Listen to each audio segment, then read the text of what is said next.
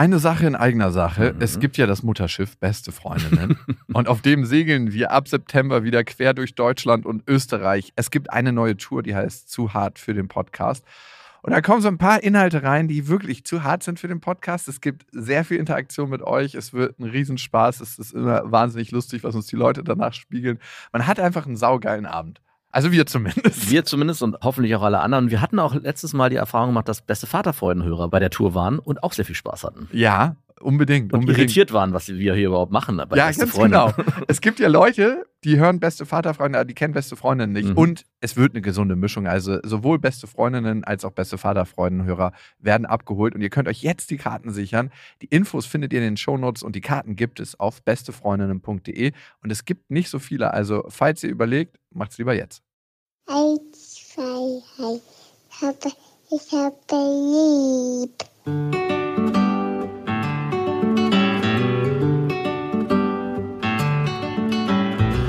Das sind beste Vaterfreuden. Keine bösen Wörter. Die Fremde, alte Schöpfe. Setz dich bitte hin. Der langweilige Podcast übers Kinderkriegen mit Max und Jakob. Hallo und herzlich willkommen zu Beste Vaterfreuden. Hallo. Und wir reden heute über Rationalität versus Emotionalität. Und das ist natürlich ein Thema, was wir gerne Geschlechterrollen zuschreiben. Ich wollte gerade sagen, bedienen wir hier auch wieder Klischees? Vielleicht ein bisschen, aber nur aus unserer ganz kleinen persönlichen Erfahrungswelt. Das ist auf gar keinen Fall erweiterbar auf eine größere Gruppe von Frauen, sondern nur auf unsere spezifische Stichprobe. Auf jeden Fall. Falls sich da irgendjemand angegriffen fühlen sollte. Wir haben natürlich ein paar Sachen erlebt und äh, die wollen wir mit euch teilen. Wir halten uns für rational in den meisten Situationen, wenn es um Situationen geht, wo unsere Kinder involviert sind. Und ich habe es mit meiner Freundin bisher erlebt, dass sie in vielen Situationen emotionaler reagiert hatte. Also gerade in Stresssituationen oder bei Ängsten um die eigenen Kinder, finde ich. Mhm. Also ich spüre die auch, die Angst dann. Und die kommt richtig hoch. Aber ich weiß, hier ist keiner, der mir helfen kann. Und das ist vielleicht aber eher eine Beziehungsfrage. Ich fühle mich dann immer richtig krass allein in dem Moment, wo es so ist. Wenn dein Kind zum Beispiel krank ist oder was meinst du? Ja, oder wenn ich irgendwie denke, es ist schwer krank. Meistens war es ja immer nur so, dass ich denke, es ist schwer krank. Mhm. Ich weiß, es gibt einfach keinen Menschen, der mir helfen kann.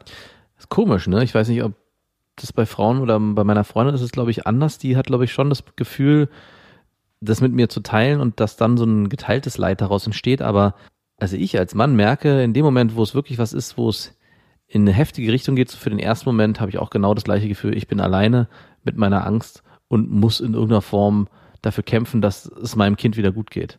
Und erst im zweiten Schritt stellt sich bei mir so ein Gefühl ein, ich bin ja gar nicht allein, da ist ja noch meine Partnerin, mit der ich das zusammen durchstehen kann. Aber es macht es trotzdem nicht besser. die dann völlig überemotional reagiert. Ja, tatsächlich macht es das für mich meistens nicht besser und das ist das Komische daran. Darüber werden wir heute auf jeden Fall sprechen und es gab ein paar Hörermails zur Frage, wie jetzt die aktuelle Wohnsituation bei mir aussieht. wohne ich tatsächlich mit einem Mitbewohner zusammen und ziehe ein Baby groß. Ja, könnte man so behaupten, dazu gleich mehr. Erstmal wollten wir eine iTunes-Rezension vorlesen. Ihr könnt uns ja abonnieren auf dieser, Spotify und bei iTunes und da kam was. Da gibt's schon richtig, richtig viele iTunes-Rezensionen. Wir freuen uns natürlich über jede einzelne. Hier gibt's zwei Sterne. Zwei Sterne werden sehr selten vergeben, meistens immer nur einer oder fünf. So ein Mittelmaß gibt's da nicht. Der wirklich langweilige Podcast übers Kinderkriegen. Ängste, Irrungen und Wirrungen in der Kindererziehung und dann doch wieder haufenweise Beziehungsgelaber, das eigentlich in den Schwestern-Podcast Beste Freundinnen gehört. Das Thema Kindererziehung und was es mit einem macht, wird immer wieder von Max Fein beschrieben. Meine Damen, hören Sie darauf, was er sagt. Hier könnt ihr was lernen. Die Rolle von Jakob, das bin ich, falls das beschränkt sich darauf, Futter fürs Kopfschütteln zu liefern. Kein Plan von einem funktionierenden Familienmodell, kein funktionierender Beziehungsansatz, außer für Hüten nach Temperaturmethode, komplette Ich-Zentrierung. Da wird es sehr schwer beim Thema Erziehung. Ich höre mir den Podcast nur noch an, um den Seelenficker baden gehen zu sehen. Merke, das Universum holt sich zurück, was du ihm zuvor gestohlen hast. Mhm. Ich mag die Einstellung, mit der sie durchs Leben geht. Ist es eine weibliche Rezension? Ja. Mich freut dass ich wieder als der Gute hier wegkomme. Es, es scheint ja mittlerweile das Modell zu sein. Du bist der Böse und nicht der Gute. Good Cop, Bad Cop. Ich fühle mich ganz wohl. Als ob wir von irgendeiner Medienagentur so beraten wurden. Zieht das mal so auf, Jungs, dann klappt das schon irgendwie. Vielen Dank für deine zwei Sterne. Ähm, aber ganz schön bitterböse irgendwie, oder? Aber also gut. steckt auch Wahrheit drin, ne? Was ich gut finde, sie hat es geschafft, mit vier Sätzen ziemlich genau den Werdegang von beste Freundin und beste Vaterfreund zusammenzufassen. Also Das Applaus. kommt in unserem äh, Klappentext vom Buch 2, was du da aufgeschrieben hast. Ich finde es super, dass du noch dabei bist, einfach um meinen Untergang zu sehen, wie auch immer der dann vom Universum geplant wird und aussieht. Vielleicht wirst du auch Phönix aus der Asche sein, wer weiß. Ja, und ähm, wenn du ans Universum glaubst und ich glaube irgendwie auch, wenn wir schon beim Thema sind, an so eine größere Energie, wenn man sie göttlich nennen möchte oder was auch immer. Aber für mich ist das Bild von Gott nicht irgendjemand, der mit einem weißen Bart oder irgendeine, die mit einem weißen Bart oben sitzt, auch ein ziemlich starker Bartwuchs für eine Frau und dann über Recht und Unrecht entscheidet. Ich finde es tatsächlich interessant, was ich für einen Eindruck anscheinend geweckt habe über die letzten 100 Folgen. Also sie hat unbewusst den Kern getroffen und dem es, glaube ich, auch in gewisser Weise bei uns beiden geht. Es ist ja nicht so, dass ich jetzt den großen Plan von Kindererziehung habe oder dass ich jetzt irgendwie der Gute bin und du der Böse, sondern was halt bei dir gerade passiert, du musst dich mit dieser neuen Lebenssituation erst anfreunden und dich in gewisser Weise von deinem alten Leben distanzieren. Von und meinem Ego. und damit vielleicht auch ein bisschen von deinem Ego, weil du halt bestimmte Dinge, die du vorher so gelebt hast, nicht mehr so eins zu eins umsetzen kannst, sondern musst halt gucken, wie du dort in diesen Alltag deine Familie und dein Kind mit eingebaut bekommst. Und auch ich musste das lernen und bin jetzt einfach schon zweieinhalb Jahre im Vorsprung. Für mich war es am Anfang nicht einfach, von jetzt auf gleich mich umzustellen und dem alten Leben Adieu zu sagen und dem neuen einfach herzlich willkommen, ich empfange dich mit offenen Armen. Ich glaube, das kommt auch durch die Gespräche, die wir führen, ziemlich stark rüber, weil du immer noch sehr viel in Beziehungen bist mit deiner Freundin und auch Kind, aber vor allem auch mit dir selbst. Und bei mir ist es schon etwas gesetzter. Du bist mit gar keinem mehr in ich Beziehung. bin einfach nur noch, ich habe kapituliert. Vielleicht ist es das, vielleicht macht es das aus. Ich frage mich immer, wenn ich so eine Rezension lese und höre, ich finde es auf der einen Seite schön, dass jemand das tatsächlich sehr intensiv hört und sich dann aus seiner Perspektive eine Meinung daraus bildet. Auf der anderen Seite frage ich mich immer, wie viel steckt eigene Historie da drin, die mich das Bild so sehen lässt? Weil jemand anders, wir kriegen auch ganz viele andere Mails, sieht das ganz, ganz anders. Und dann frage ich mich immer, wie die eigene Sozialisierung, die eigenen Erfahrungen, die ich im Leben machen durfte, mich dahin hinleiten, so eine Rezension zu schreiben. Also erstaunlicherweise haben wir gerade nach dieser einen Folge, wo du beschrieben hast, dass deine Freundin mit deiner Tochter für zwei Wochen lang weggeht, viele Hörermails bekommen von zornigen Frauen, die sich wirklich darüber echauffiert haben und was und wie kann das sein und wieso wohnt hier noch ein Mitbewohner und wie kann diese ganze Situation überhaupt so aussehen, du Egoist? Und es gab auch viele Einsendungen von Männern, die komplett deine Situation verstanden haben und dich du musst klare Verhältnisse schaffen und du brauchst erstmal Zeit für dich, um dich zu ordnen. Und es war wirklich so klischeebehafteter hätte es gar nicht sein können. Und es war auch nochmal für mich ein sehr interessanter Blick, weil ich natürlich auch in gewisser Weise aus meiner Weichspülmentalität so ein bisschen auch die Rolle deiner Freundin absolut verstehen konnte und ähm, eigentlich nur den Kopf geschüttelt habe zwischendurch und dachte, wie kannst du dich nur so verhalten? Aber als ich diese Mails von den anderen Männern gelesen habe, dachte ich, die haben auch eine Wahrheit in sich. Und auch da gibt's Punkte, die absolut zutreffend sind. Aber ist es nicht immer so im Leben? Gibt es richtig oder falsche mal ganz klar in Situationen? Also ich glaube, das ist eine Illusion, auf die man sich einlässt. Ich glaube, ich bin ebenso richtig wie meine Freundin mit ihrem Verhalten. Mhm. Und ebenso falsch sind wir beide. Ja. Jetzt nach zwei Wochen ist sie wiedergekommen und ich habe mich sehr auf beide gefreut und das ist sehr schön. Wir haben jetzt geguckt, wie es weitergeht und ihr Wunsch war es, dass wir nur noch zu dritt in der Wohnung wohnen. Ich, Nur noch du, dein Mitbewohner und sie. Wir haben ja jetzt äh, zu viert die ganze Zeit hier gewohnt. Meine Tochter ist jetzt vier Monate alt geworden und wir haben jetzt entschieden, dass mein Mitbewohner auszieht. Ah, ein Glück. Die richtige Entscheidung. Und endlich kann das Familienglück losgehen. Klar, und das war ein Abnabelprozess von meinem alten Leben. Und ganz ehrlich, die Zeit gönne ich mir. Manche nehmen sich dafür zehn Jahre Zeit. Bei mir war es so, äh, ich will mich überhaupt nicht rechtfertigen dafür, aber ich bin in diese ganze Situation reingeschlittert. Also vom Anfang an. Das war deine Schwangerschaft eigentlich. Genau, damit bin ich jetzt erstmal schwanger gegangen mit der Entscheidung. Dann haben wir sie gemeinsam getroffen und ich glaube, es ist auch gut. Und natürlich muss ich in die Rolle des Vaters erstmal reinwachsen. Schon allein mit einem kleinen Baby zusammen sein. Ja. Ich kann es immer mehr genießen. Also jetzt war ich zwei Tage am Stück eigentlich nur mit meiner Tochter, wirklich von morgens um 5 Uhr bis zum zu Bett gehen, abends um 18 Uhr, den ganzen Tag. Ich merke, ich brauche einfach, um in die Situation reinzuwachsen. Und das ist nichts, was sich von heute auf morgen einstellt. Das bedeutet einfach auch mal eine Stunde auf dem Bett liegen, sie auf dem Bauch haben und an so einem Heliumluftballon immer wieder an der Schnur ziehen. Der kommt runter, er fliegt wieder hoch. Ja. Er kommt runter. Das ist, sind krass meditative Tätigkeiten. Das ist schon fast so ein bisschen wie bei irgendeinem Autohersteller am Fließband arbeiten. ja. Ist es, ja. Also weil es so repetitiv ist. Aber es macht Kindern Freude. Und wenn du dann erstmal einsinkst in dieses Spiel und du kannst jetzt langsam schon mit ihr spielen, wo sie vier Monate alt ist, Ja. und du kannst an ihrem Gesicht ganz deutlich sehen, was gefällt ihr und was gefällt ihr nicht. Und auch nicht immer glauben zu müssen, du musst sie in irgendeiner Form bespaßen. Aus dem Ding muss ich ja auch raus. Ne? Ja, ja. ähm, sondern auch wenn man einfach zusammen nur abhängt und das bedeutet, dass man immer wieder zusammen einschläft, zusammen aufwacht, äh, Windeln wechselt Dieser minimalistische Baby-Lifestyle.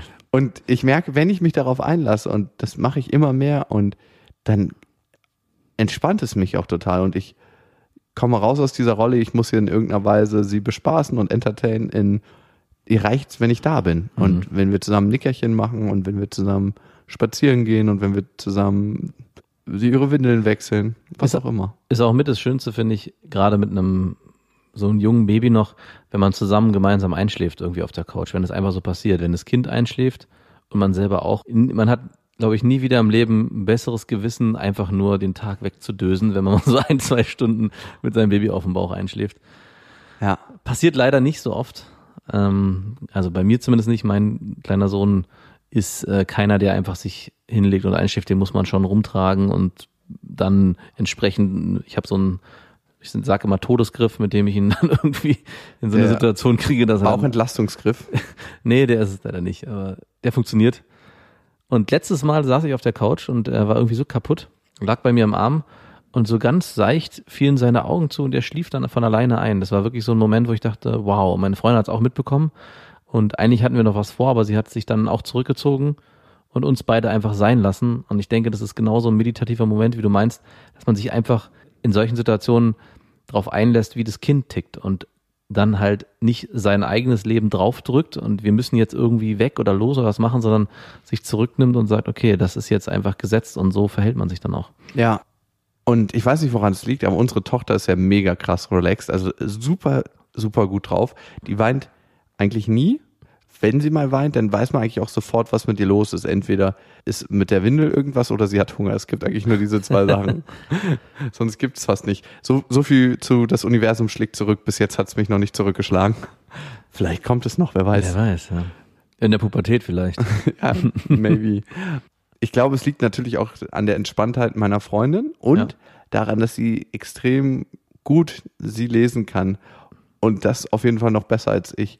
Also wenn zum Beispiel die Augen anfangen müde zu werden, dann sieht sie das bestimmt schon 20 Minuten früher als Dann ich. schreist du, hat sie Hunger? Sie hat bestimmt Hunger, oder? Warum trinkt sie denn jetzt nicht? Warum trinkt sie denn jetzt nicht? sie hat irgendwie das Gefühl, glaube ich, meine Tochter, dass ihre Bedürfnisse immer in irgendeiner Weise bedacht werden. Das kann ja nur irgendwie so ein Gefühl sein. Das kann ja noch nicht ein bewusster Gedanke sein. Und ich glaube, deshalb ist sie extrem relaxed. Ja. Warum wolltest du eigentlich noch mal Kinder kriegen? Gute Frage. Ich müsste dir eigentlich aus dem Stegreif sofort eine Antwort geben, ne? Es ist ja nicht so, warum holt man sich ein neues Auto oder so, aber warum will man Kinder kriegen? Also irgendwann hatte ich für mich das Gefühl, in meinem Leben soll es Kinder geben. Man stellt ziemlich früh für sich fest, okay, ich will in meinem Leben ein Kind oder ich lebe mein Leben so weiter und dann vielleicht passiert es irgendwie oder man befasst sich mit dem Thema dann nochmal als Erwachsener ganz anders. Aber schon ziemlich früh wusste ich, es wird einen Punkt geben in meinem Leben, da will ich Kinder haben. Und ich kann dir gar nicht so richtig jetzt aus dem Stegreif so einen Grund geben, dass ich sage, ich will irgendwie meine Gene weitergeben oder ich, ich weiß gar nicht, sondern es ist eher so ein tiefes Gefühl von, das gehört dazu. Und ich glaube, das ist auch die Begründung dafür. Und jetzt, wo ich meine Kinder sehe, weiß ich, warum ich Kinder habe. Aber ich kann es immer noch nicht benennen. Also ich kann nicht sagen, das gibt den und den Grund dafür, aber es ist ein tiefes Gefühl, was entsteht, was man hat, wenn man mit seinen Kindern Zeit verbringt, wodurch ich weiß, ja, das sollte so sein. Bei mir war es ein ganz merkwürdiges Gefühl von Und vielleicht war es auch ein bisschen egoistisch von zu Hause, dass dieses Zuhause erst kommt, wenn man sich selber kreiert. Und in meinem Zuhause gehörten immer Kinder dazu. Mm, okay. Ich brauchte irgendwie einen Ort, wo ich meine ganze Liebe hinschenken konnte. Und wenn ich jetzt so dran denke, wenn ich das sage, es ist auch so ein krass erdrückendes Gefühl. Ja. Aber es ist anders, als ich dachte, jetzt wo es Wahrheit ist. Dieses Gefühl von zu Hause ist auf jeden Fall da. Also ich bin in ganz vielen Punkten viel relaxer geworden. Ja, nein, das ist auf jeden Fall, ein, was stellt sich sofort ein. Bei mir braucht's, also und das, das ist ein Prozess, das stellt sich noch immer ein. Genau, also aber es stellt sich sofort ein und es braucht eine Zeit, bis es dann endlich da ist. Aber das Gefühl, glaube ich, in dem Moment, wo man ein Kind bekommt, irgendwie entsteht sofort das Gefühl von einer Ruhe, die man so vorher noch nie hatte. Und es braucht eine Zeit, bis man die dann komplett in sich wahrnehmen kann. Aber sie entsteht, glaube ich, mit der Geburt des Kindes. Auf einmal kapiert man das Universum noch mal ein bisschen anders als vorher. Wow. Zumindest emotional vielleicht. Lass das meditieren, bekommt Kinder.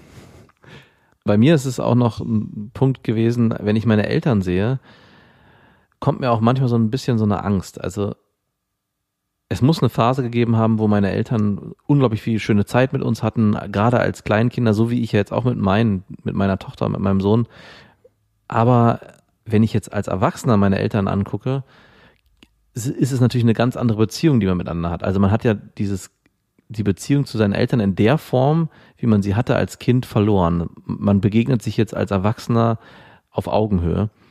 Und wenn ich so gucke, wie es vielleicht so in 20, 30 Jahren ist, habe ich jetzt zumindest in der jetzigen Situation Angst davor, wie es dann ist, wenn meine Tochter nicht mehr meine kleine Tochter ist, sondern eine erwachsene Frau, die mir auf Augenhöhe begegnet. Natürlich ist es ganz normal und das stellt sich dann wahrscheinlich natürlich ein, aber aus meiner jetzigen Situation fällt es mir sehr schwer, mich da reinzufühlen. Vielleicht auch, weil du das Vorbild von deinen Eltern hast, das du hast. Ne? Ich habe ja ein ganz anderes Vorbild. Und für mich ist es so, dass irgendwann meine Eltern dieses Perfekte, was sie ja lange hatten, verloren hatten und ich sie mehr und mehr als Mensch wahrnehmen konnte. Und ich würde eher sagen, man bleibt immer Sohn, egal was ist, aber man bekommt noch dazu einen Freund. Mhm. Und so ist es bei mir in der Wandlung. Und mein Vater und meine Mutter, begegnen mir, je älter ich werde, immer mehr auf Augenhöhe. Und ich würde sagen, jetzt ist eine ziemlich gleichberechtigte Sache. Ja. Und auch eine immer noch intensive Beziehung. Und das definierst du, glaube ich, im Werdegang und in der Erziehung deiner Tochter und im Zusammensein. Ich finde, Erziehung ist auch so ein hässliches Wort irgendwie. Ja, weil es was von, von Macht hat, von Zielen. Ja, Ne? genau. Und von in eine Position drängen, in der man sein Kind haben will, weil man Mhm. glaubt, das ist jetzt das Richtige und das Wichtige für das Kind. Ja.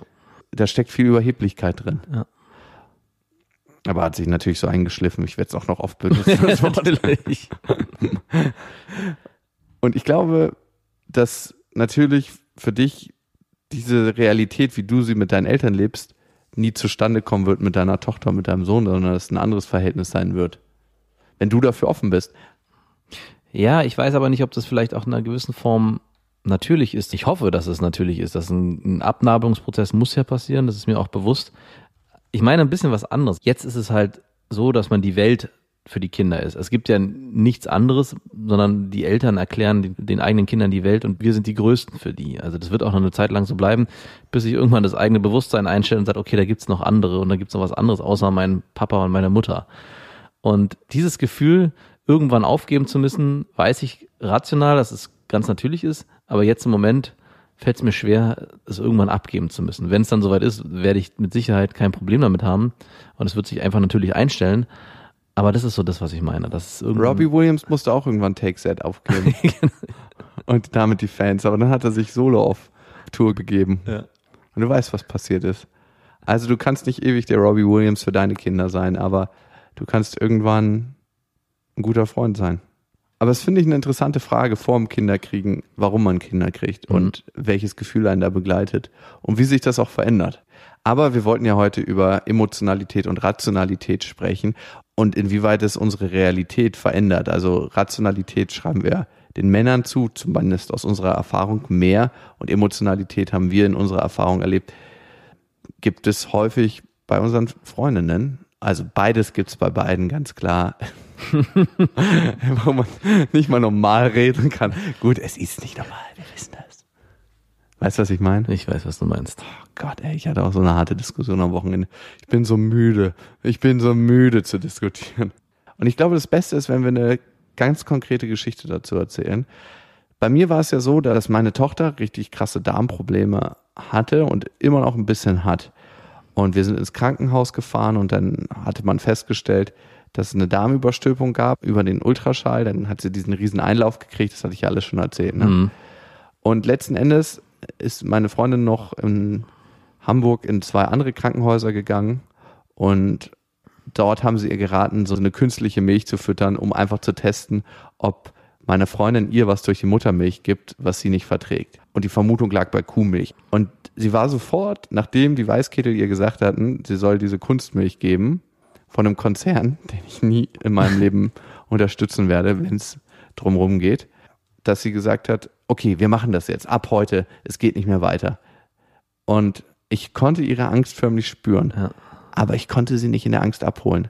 Und es war so ein krasser Fehler von mir, dass ich, ich glaube, das Wichtige ist nicht zu sagen, okay, machen wir jetzt sofort, sondern sie in ihrer Angst wahrzunehmen und zu merken, okay, sie hat Angst und wie kann ich sie dabei unterstützen und nicht, wie können wir jetzt schnellstmöglich eine Handlung herbeiführen, weil unsere Tochter hat einfach mal fucking drei Monate davor oder dreieinhalb Monate davor Muttermilch gekriegt und das ist nichts, was man jetzt übers Knie brechen musste. Ja. Ja, vor allem, wenn du den Schritt einmal gegangen bist, ist es äh, eigentlich nicht mehr möglich, ihn rückgängig zu machen. Naja, sie hätte in der Zeit abgepumpt und hätte dann versucht natürlich wieder die Brust zu füttern nach zwei Wochen. Genau, aber es, man hört immer wieder, dass es sehr schwierig ist bei Kindern, die die Flasche akzeptiert haben, dass sie dann die Brust nicht mehr wollen. Und dieses Näheverhältnis mit der Mutter wird ja auch durch die Brustnahrung hergestellt. Also ich zum Beispiel habe, glaube ich, zwei Wochen die Brust gekriegt und danach abgebrochen. Ähm, ich wollte die Brust einfach nicht mehr haben. Meine Mutter weiß nicht, was los war mit mir, aber ich habe nur noch geschrien und dann habe ich die Flasche gekriegt.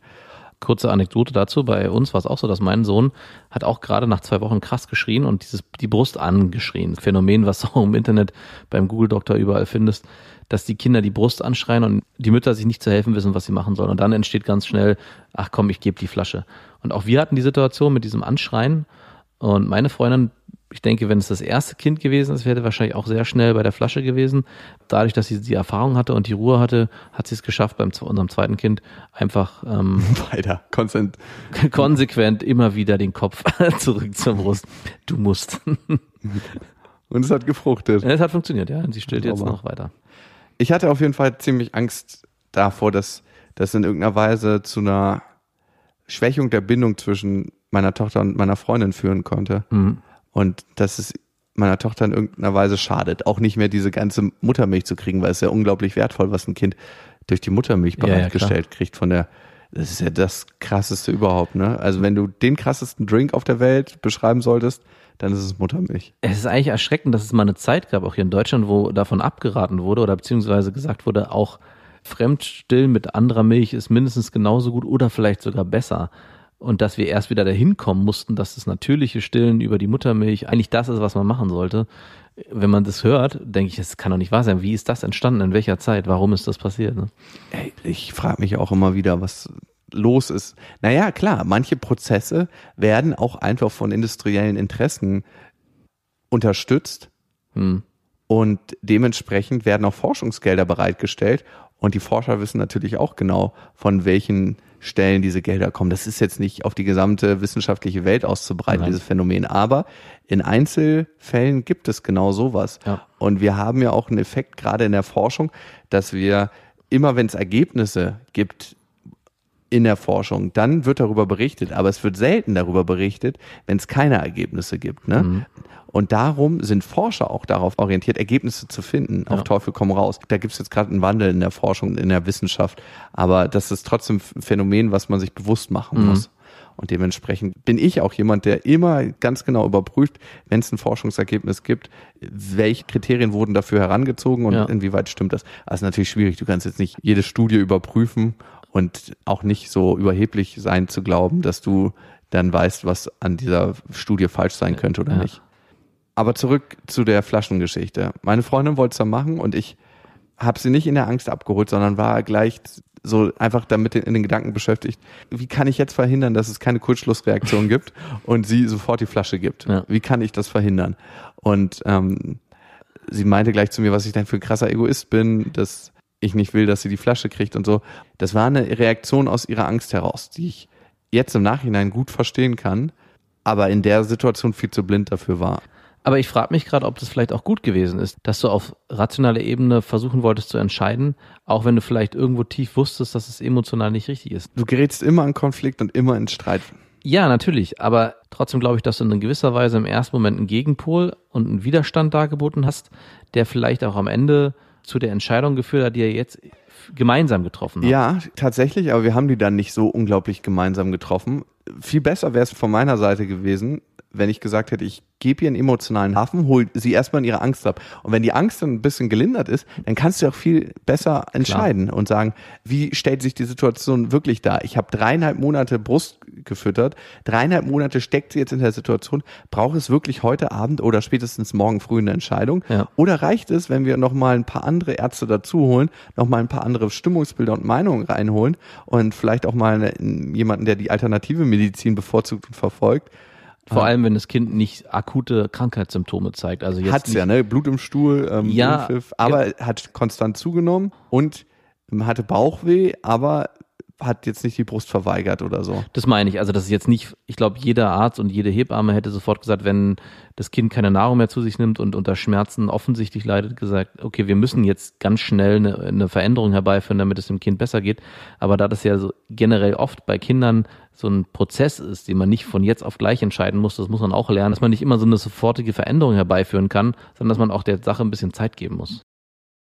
Und letzten Endes habe ich es dann quasi über Gewalt gelöst Mhm. und habe gesagt, du, ich will auf gar keinen Fall, dass du das machst. Wir werden uns morgen noch die Meinung von einem anderen Arzt einholen. Du wirst keine Flasche geben. Boah. Und So radikal. ja, Okay. Aber ich habe dann angefügt und gesagt, aber du weißt ja, jeder trifft seine Entscheidung alleine, in dem Fall. Und wenn du jetzt die Flasche gibst, kann ich auch nichts dagegen machen. Aber sei dir bewusst, das ist dann deine Verantwortung. Und alles, was du damit auslöst. ich wusste mir nicht zu helfen.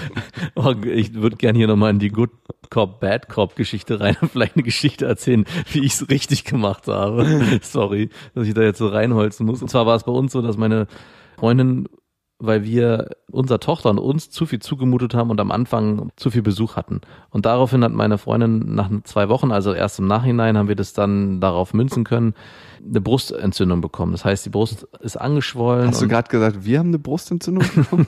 Vielleicht habe ich, war ich co-abhängig. Sie musste dann auch ins Krankenhaus mit hohem Fieber und in der Zeit muss man ja trotzdem ein, noch weiter stillen und man kann eigentlich nicht viel machen, außer kühlen, kühlen, kühlen und mit Quark und etc. Und meine Freundin, weil die auch in der Zeit so krank war und das Kind trotzdem weiter ähm, stillen wollte, war sie natürlich völlig überbelastet. Wir mussten auch zwischendurch in der Zeit zufüttern mit so einer Milch aus dem Krankenhaus, weil einfach die Brust nicht genug Milch gegeben hat. Und irgendwann war meine Freundin so am Ende, dass sie sich fertig gemacht hat, dass sie die Brust nicht mehr geben kann und schon kurz davor war, ähm, auf Flaschenmilch umzustellen. Und ich habe gesagt, ich würde gern, dass wir es anders versuchen, dass wir eine, einen Weg finden, dass sie weiterhin an der Brust gestillt wird, weil ich erstens eure gemeinsame Nähe so schön finde und zweitens Weil ich das so schön finde. Macht ihr das jetzt? und zweitens natürlich auch wichtig fand, dass die Muttermilch weiterhin gegeben wird. Und der dritte Punkt, das weiß ich im Nachhinein auch, ich ein bisschen egoistisch motiviert war, weil eine Mutter, die stillt, muss die ganze Arbeit machen, der Mann muss dann nichts tun, zumindest nicht in der Nacht. Wo war da jetzt der Good Cop? Der kommt jetzt. Und habe ihr dann angeboten, dass ich jetzt erstmal will, dass sie sich auf sich konzentriert und erstmal gesund wird und wir in der Zeit versuchen, über Flaschenmilch und Abpumpen das Kind zu füttern und ich das zu Hause mache und sie in der Zeit im Krankenhaus gesund wird. Über zwei, drei Tage habe ich sozusagen das, die ganze Last auf mich genommen, bin mit unserer Tochter immer hin und her gefahren, war nachts zu Hause und habe das Kind gestillt und am nächsten Morgen wieder Milch abgeholt. Sie konnte gesunden und am Ende über diesen gemeinsamen Prozess würde ich jetzt mal behaupten, gemeinsam geschafft, dass sie weiterhin sechs Monate stillen konnte. Und ich glaube, das war genau dieser kritische Moment, hätte ich da so rational reagiert, hey, jetzt mach das und bla. Und ich glaube, meine Freundin wäre dann, gerade auch weil sie so krank gewesen ist, wäre dann wahrscheinlich zusammengebrochen, hätte das Ganze einfach abgebrochen und gesagt, es geht nicht mehr. Aber ich glaube, wir waren auch in, in einer anderen Situation. Ich weiß gar nicht, wie es gewesen wäre, wenn das Kind stark krank gewesen wäre, weil meine Freundin auch dann sehr emotional und sehr schnell Entscheidungen forcieren will. Mhm. Das hatte ich eben nämlich nicht gesehen, dass unsere Tochter stark krank war. Die hatte zwar ein bisschen Bauchweh, Mhm. aber alles im Rahmen fand ich. Meine Freundin war zu der Zeit mit unserer Tochter in Hamburg und deswegen konnte ich es auch nicht so ganz beurteilen aus der Ferne. Ja. Die Ärzte haben gesagt, es muss ziemlich sicher eine Kuheiweißallergie sein. Das wird durch die Muttermilch weitergegeben. Eine andere Möglichkeit war noch, zu sagen, man stellt die Ernährung um, Mhm. schleicht sozusagen das Kuheiweiß aus dem eigenen Körper heraus, dass sie das nicht mehr durch die Muttermilch weitergibt. Und ich wusste, es dauert ein paar Tage, bis das passiert. Und dann habe ich versucht, in irgendeiner Form Zeit zu schinden. und darauf, weil ich dann Stück für Stück mehr auf die Bedürfnisse von meiner Freundin eingehen konnte, hat sie sich dann eingelassen. Es war total gut zu sehen und gut zu merken, obwohl du die Entscheidung getroffen hast, nach Hamburg zu gehen und dort mit deiner Mutter zu sein, komme ich jetzt nach Hamburg und gucke, wie wir den Prozess unterstützen können, Ärzte anfahren, das auch zusammen machen.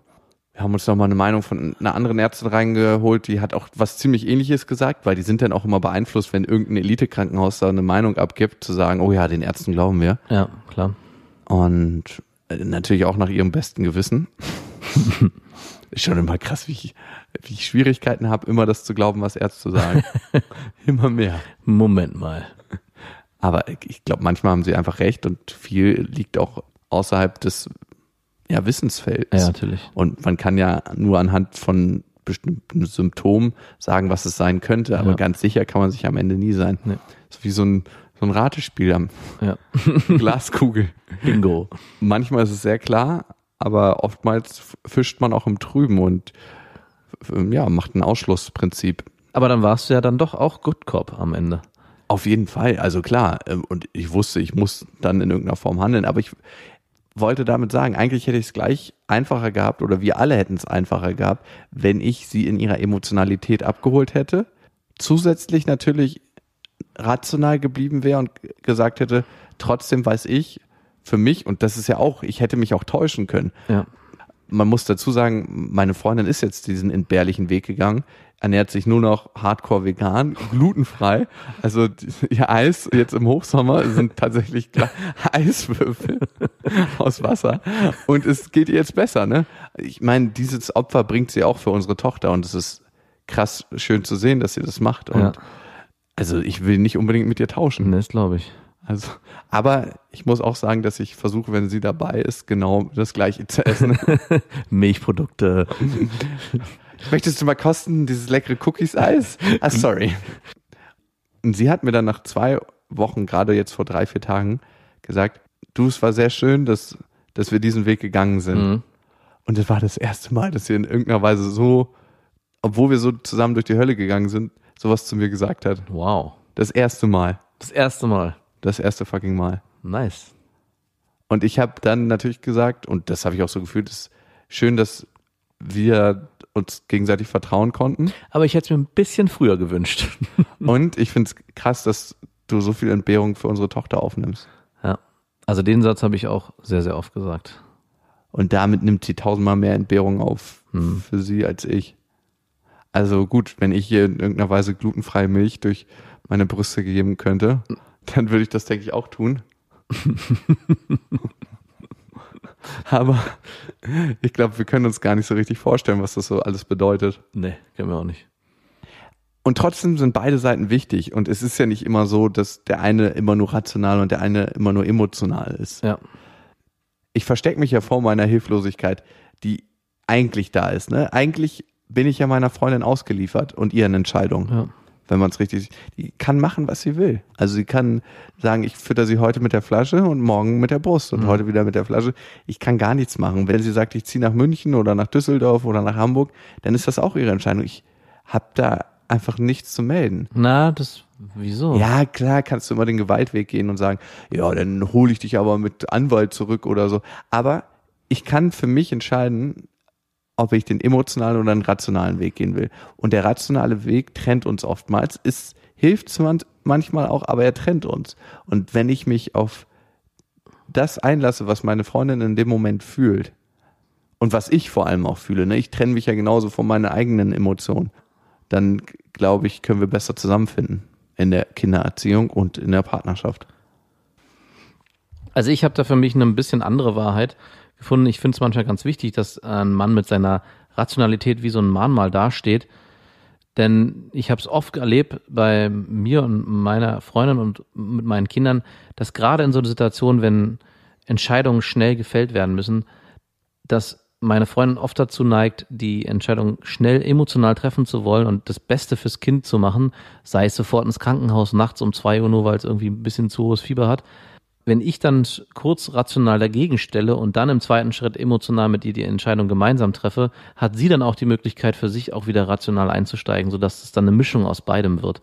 Und das ist für mich meine Wahrheit. Aber ich glaube, da muss sowieso jeder seine eigene Lösung, wie er mit sich und seiner Freundin und seinen Kindern umgeht. Genau, und ich glaube, das ist ein Prozess, beides annehmen zu können und beides leben zu können, die rationale Seite und die emotionale Seite. Und ich glaube, die ist natürlich auch nicht immer geschlechterspezifisch. Nein. In anderen Partnerschaften wird das eine bei dem einen Geschlecht dominieren und umgekehrt. Wir drücken uns hier ganz diplomatisch aus in beste Vaterfreuden. Ganz genau. So viel zu Rationalität und Emotionalität und wir planen gerade richtig rational das Festival. Wir sind auch schon gerade auf dem Gelände und nehmen von hier aus auf. Klingt es anders eigentlich als sonst? Äh, Ich glaube nicht, der Raum ist ähnlich hallig. Am 28.07. und am 29.07. gibt's das Auf die Ohren Festival. Das ist ein Tagesfestival, das heißt, die Zusatzshow gibt's am 29.07. und am 28.07. ist quasi der erste Tag. Also ihr braucht nur an einem der beiden Tagen kommen, wenn ihr kommen möchtet. Das direkt am See. Packt eure Borat-Badeanzüge ein und es gibt äh, von vielen, vielen verschiedenen Podcastern auf die Ohren.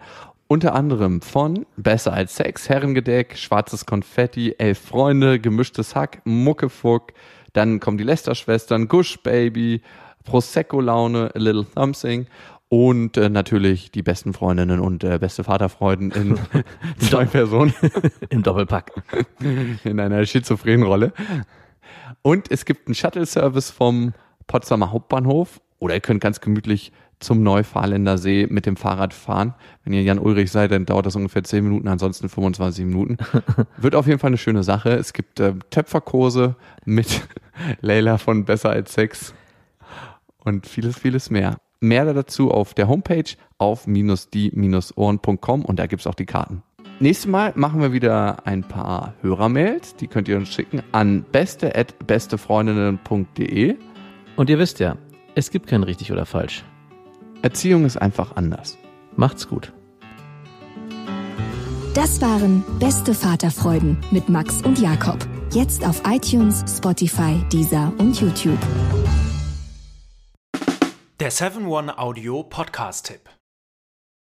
Hallo, ich bin Lynn. Und ich bin Leo. Ihr kennt uns vielleicht schon vom True Crime Podcast Mord auf Ex. Eigentlich sprechen wir da ja jede Woche über Verbrechen. Aber da gibt es ja noch ein anderes Thema, das die Menschen und uns schon immer fasziniert hat. Die Liebe. Krasse Geschichten, die wirklich passiert sind. Bonnie und Clyde zum Beispiel. Cleopatra und Caesar Oder Diana und Charles. oder halt Camilla. Liebe gibt's bei True Love aber auch nicht nur im klassischen Sinne. Es geht auch um Familie, um die Liebe zum Beruf oder sich selbst oder Freundschaft. Am besten sind ja auch eh die Filme, wo dann am Ende steht, nach einer wahren Begebenheit. Das sind so Geschichten, die kannst du dir eigentlich gar nicht ausdenken. Ja. Und das gibt's jetzt eben als Podcast. Und das Ganze heißt True Love.